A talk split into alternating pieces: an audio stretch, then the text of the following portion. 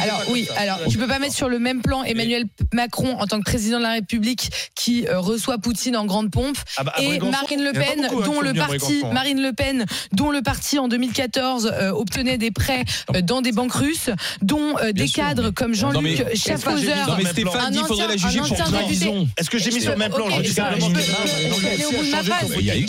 Est-ce que je peux aller au bout de ma phrase Je suis désolée, on peut pas mettre sur le même plan le Rassemblement national et les autres partis dans ce pays. Macron lui aussi avait Non seulement le Rassemblement national obtient ses prêts euh, grâce aux banques russes, en plus il y a plusieurs cadres du parti qui sont mis en cause par des enquêtes.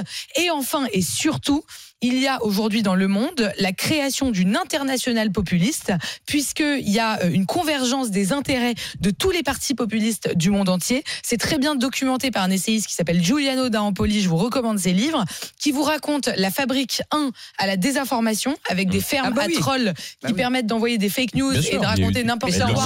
Et de, de raconter n'importe sur les réseaux sociaux. J'aimerais savoir ce que nos démocraties occidentales font pour riposter Rien. euh, à ces fake news. Est-. Ensuite, c'est des formations. Attendez, c'est des Ouais, voilà. formations que les partis font euh, entre entre eux, entre les partis d'Europe. Marine Le Pen, elle a des, po- des positions de centre droit euh, quand elle parle en France, mais vous inquiétez pas que vous allez l'écouter euh, quand elle va en Italie, quand elle va en Allemagne, quand elle va en Suède, quand elle va en Europe, voir les autres partis de l'international populiste. Là, elle redevient elle-même, à savoir euh, une personne à l'extrême droite de l'extrême droite.